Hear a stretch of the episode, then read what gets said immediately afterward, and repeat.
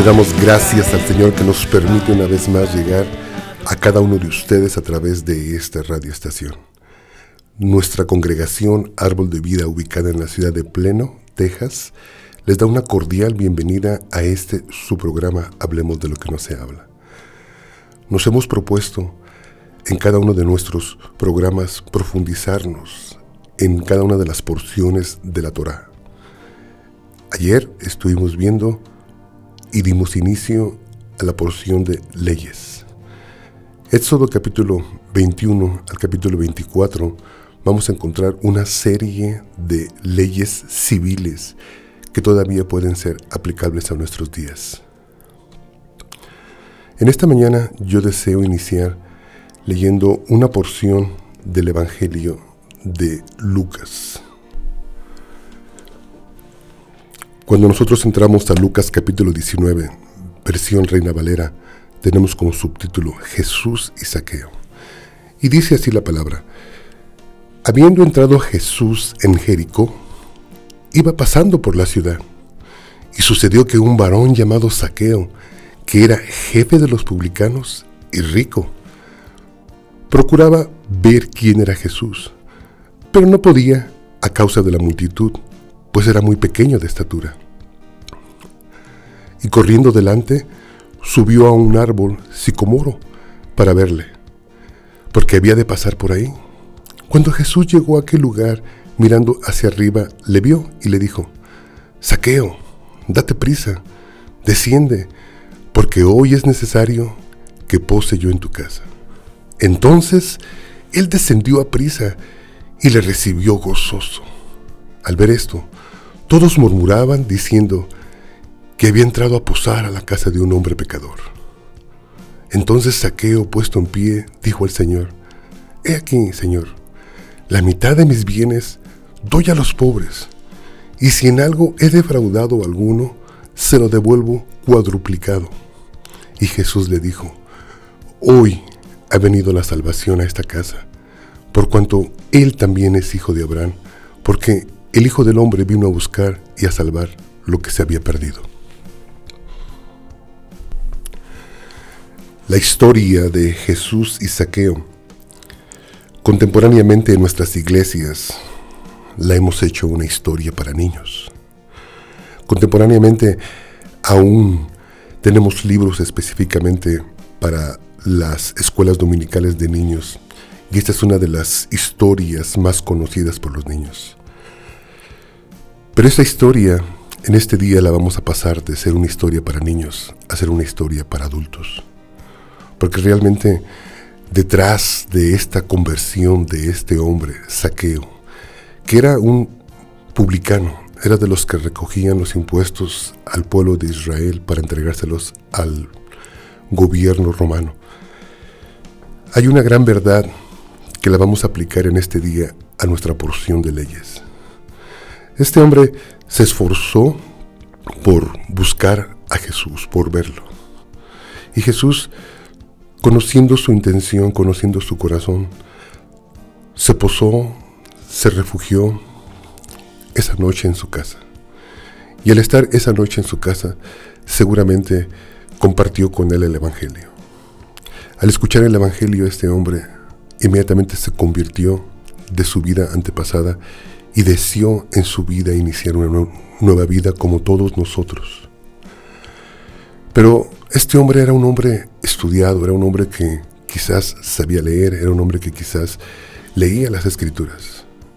Y este hombre sabía que en Éxodo capítulo 22 había una ley, una ley que él tenía que aplicar en su vida, una ley que lo obligaba a retribuir algo que había tomado que no era de él. Cuando él siente la salvación llegar a su casa, el primer sentimiento que se le viene a Saqueo es el de retribuir, el de regresar lo que había tomado injustamente del pueblo de Israel. Hace ya bastantes años me encontré con una persona y esta persona pertenecía al pueblo de Israel. Y me decía, Roberto, yo no entiendo el cómo ustedes los evangélicos simplemente pasan al frente y todos sus pecados les son perdonados, pero no consideran que detrás de sus pecados también hicieron daño y yo no entiendo cómo no tienen la capacidad de retribuir el daño o parte del dolor que causaron a otros cuando no se convertían. Yo creo que en esa ocasión esta persona me dejó pensando. Esta persona me dio a luz. Yo creo que fue el primer inicio donde yo empecé a comprender los evangelios de Jesús. Para muchos de nosotros simplemente ha bastado una oración en un altar. Para muchos de nosotros simplemente ha bastado el genuino arrepentimiento para recibir nuestra salvación. Y gloria a Dios, porque ese es el tiempo en el que vivimos. Gloria a Dios que nos da ese entendimiento para arrepentirnos de nuestros pecados. Gloria a Dios que ese es el Evangelio de Jesús.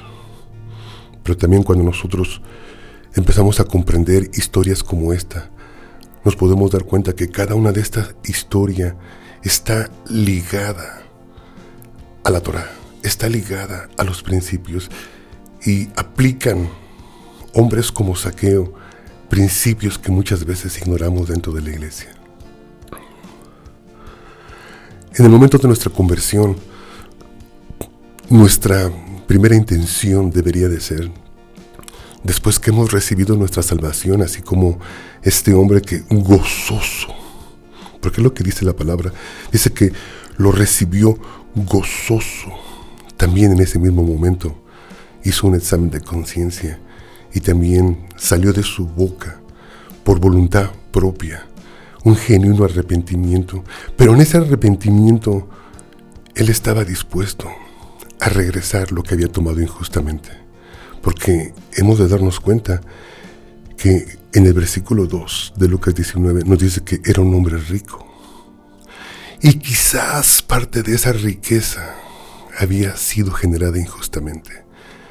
Y quizás parte de esa riqueza había sido a través de los impuestos que había tomado injustamente del pueblo de Israel.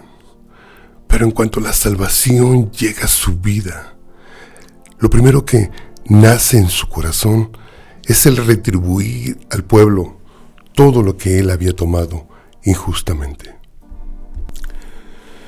Y quizás ustedes se podrían preguntar, bueno, pero Jesús no se lo exigió, desde luego que no. La palabra no menciona que Jesús le puso el retribuir, el regresar lo que había tomado injustamente al pueblo. Pero cuando uno es genuinamente rescatado por el Señor y cuando uno está y conoce lo que es justicia, inmediatamente viene a nosotros el deseo de hacer lo que es justo, el deseo de poder remediar, reparar el daño que hicimos cuando no lo conocíamos a Él. Es así, de esta forma, como yo deseo introducir Éxodo capítulo 22. Porque como les dije en otros programas, a veces es difícil interpretar estos capítulos, porque estos capítulos tratan de darnos luz de qué es lo que el Señor estaba intentando decir en los diez mandamientos de Éxodo capítulo 20. En los siguientes capítulos de Éxodo 21 al 24 lo explica más detalladamente y le establece esto como leyes civiles. Entonces, cuando llegamos en la versión Reina Valera a Éxodo capítulo 22, tenemos como subtítulo Las leyes sobre la restitución. Y hay una serie de leyes que voy a leer solamente algunas para que nos podamos dar cuenta que realmente sí estaba en la palabra y que Saqueo tenía conocimiento de la palabra, que sí era un hombre no tan solo rico y con una buena posición, era el jefe de los publicanos, pero también era un hombre estudiado en la palabra, que simplemente la había ignorado y se había hecho un hombre injusto y había amontonado riqueza injusta dentro de su casa. Y que al momento que llega la salvación a su casa, el Espíritu del Señor lo contrista y lo primero que pone en su corazón es sujetarse una vez más a lo que es justo, a lo que es la ley del Señor. Dice Éxodo 22, versículo 1. Cuando alguno hurtare buey o oveja, y lo degollare o vendiere, por aquel buey pagará cinco bueyes, y por aquella oveja cuatro ovejas. Aquí nos podemos dar cuenta cuando saqueo explícitamente dice, y si he tomado de alguno, dice, lo voy a cuadruplicar. Voy a regresar cuatro veces lo que tomé injustamente. Éxodo 22, versículo 2. Si el ladrón fuere hallado forzando una casa y fuere herido y muriere, el que lo hirió no será culpado de su muerte. Pero si fuere de día, el autor de la muerte será reo de homicidio. El ladrón hará completa restitución si no, y si no tuviere con qué pagar lo que había robado, será vendido como esclavo por su hurto. Y si fuere hallado con el hurto en la mano, vivo, sea buey o asno o oveja, pagará el doble. Cuando se prendiere fuego y al quemar espinos, quemar mieses amontonadas o en pie o en campo, el que encendió el fuego pagará lo quemado. Cuando alguno diere a su prójimo plata o alhajas a guardar y fuere hurtado de la casa de aquel hombre, si el ladrón fuera hallado, pagará el doble. Y si el ladrón no fuera hallado, entonces el dueño de la casa será presentado a los jueces para que se vea si ha metido en su mano en los bienes de su prójimo. En toda clase de fraude, sobre buey, sobre asno, sobre oveja, sobre vestido, sobre toda cosa perdida, cuando alguno dijere, esto es mío, la causa de ambos vendrá delante de los jueces y que los jueces condenaren, pagará el doble a su prójimo. Si alguno hubiere dado a su prójimo asno o buey u oveja o cualquier otro animal a guardar, y este animalito muriese o fuese estropeado o fuere llevado sin verlo nadie, juramento de Jehová habrá entre ambos, de que no metió su mano a los bienes de su prójimo, y su dueño lo aceptará, y el otro no pagará. Mas si le hubiere sido hurtado, resarcirá a su dueño, y si le hubiere sido arrebatado por fiera, le traerá testimonio y no pagará lo arrebatado. Pero si alguno hubiere tomado prestada bestia de su prójimo, y fuere estropeada o muerta, estando ausente su dueño, deberá pagarla. Y si el dueño estaba presente, no la pagará. Y si era alquilada, recibirá el dueño el alquiler.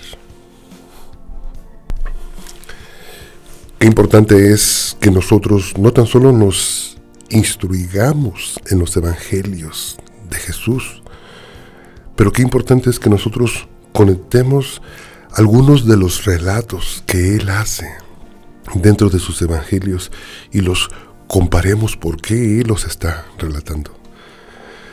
Para que de esa forma nosotros podamos entender qué es lo que estaba sucediendo cuando Él estaba relatando sus evangelios y podamos comprender cuál es el mensaje, la profundidad del mensaje que Jesús quería que nosotros entendiéramos.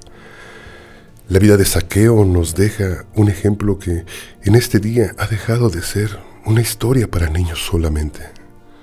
Es fácil aplicar esto a los niños cuando son inocentes todavía muchos de ellos.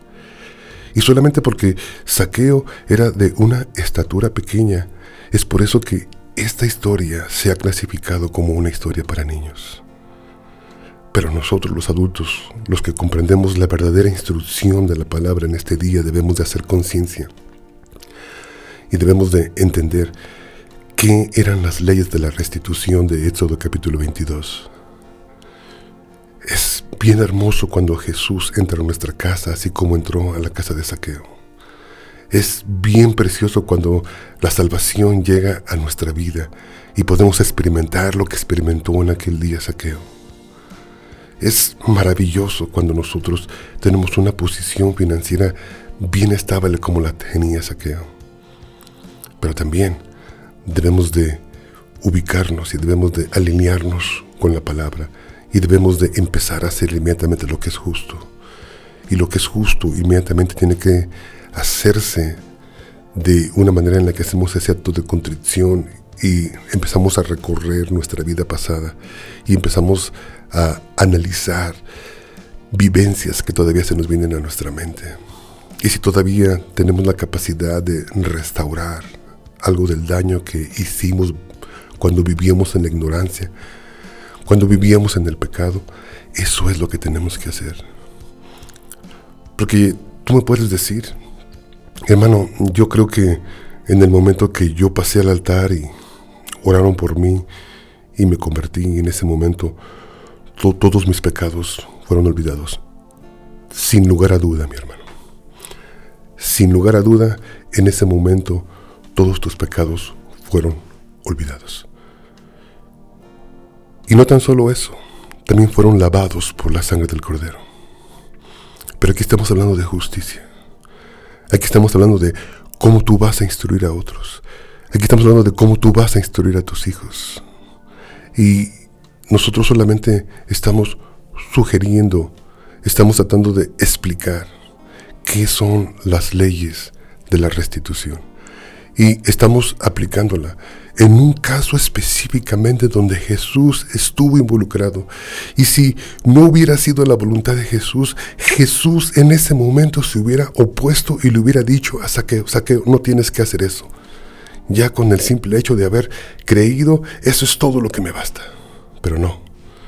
Jesús cayó, lo dejó hablar y cuando él habló, simplemente dijo, en este día la salvación ha llegado a esta casa.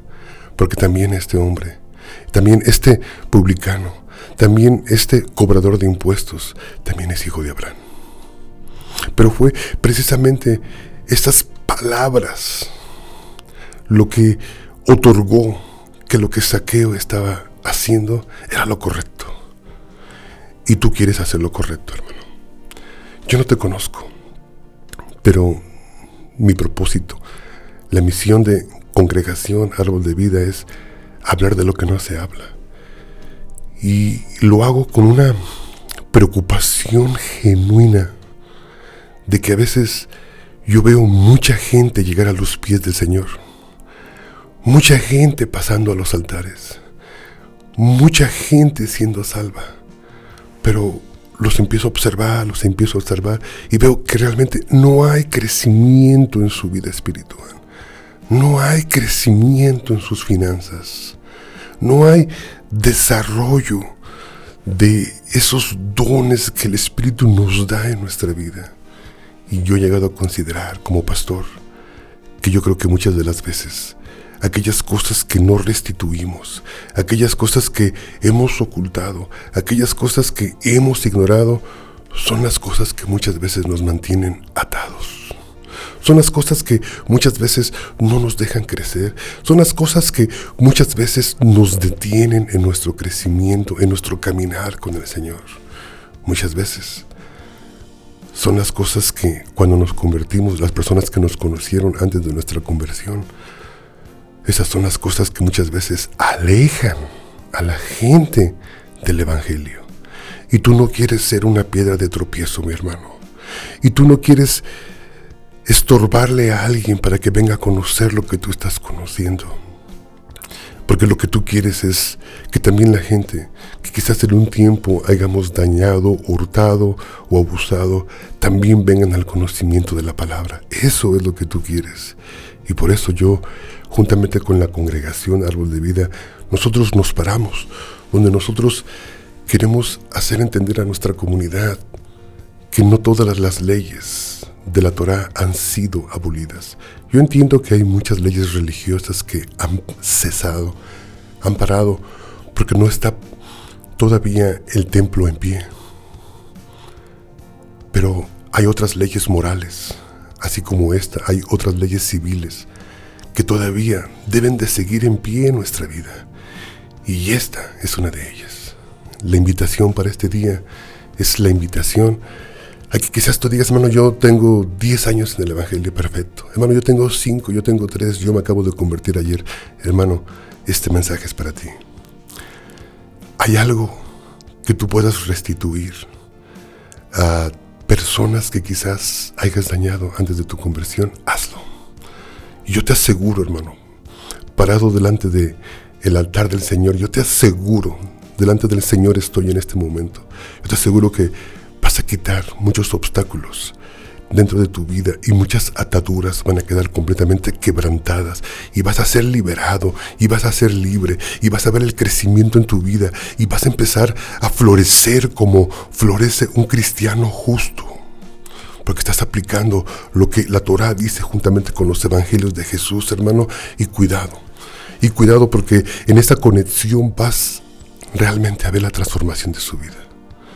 Mi teléfono es el 214 212-7676. Y quizás tú me puedas decir, hermano, yo me siento que estoy atado a algo. Hermano, vamos a analizar tu vida. Hermano, vamos a ver qué posibilidades todavía existen de retribuir algo. Hermano, vamos a romper ataduras en el nombre de Jesús. Mi teléfono es el 214-212-7676. Y yo te podría dar uno sobre otro, sobre otro testimonio de gente que hemos liberado. Pero para guardar la confidencialidad, no lo voy a hacer. Pero yo te aseguro que tú nos puedes llamar en este momento, hermano. Vamos a guardar tu confidencialidad y te vamos a ayudar. Para que seas completamente libre, libre de ataduras, de cosas que te detengan, de injusticia, para que tu vida en el Señor sea próspera y crezcas y sirvas como el Señor quiere que lo hagas. Que el Señor te bendiga. Mi teléfono es el 214-212-7676. Congregación Árbol de Vida está listo. Este es un, cel es un celular. Puedes llamarnos a cualquier hora. Estamos aquí después de este programa en espera de algunas llamadas. Todavía nos quedamos aquí dos horas para esperar que una persona pueda pedir ayuda. Es el 214-212-7676. Y recuerda, hermano, que tú quieres vivir una vida en abundancia. Recuerda que tú quieres vivir una vida próspera. Recuerda que tú quieres crecer en el Señor. Recuerda que tú no quieres tener nada de qué avergonzarte, hermano. Y este es uno de los caminos, las leyes de la restitución. Que el Señor te bendiga. Mi teléfono es el 214-212-7676. Amén.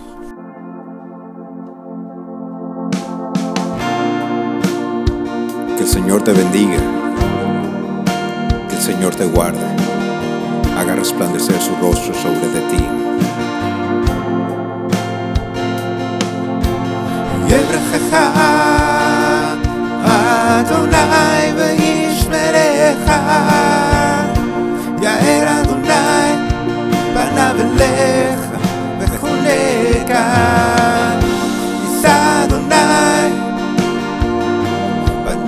אליך וישם לך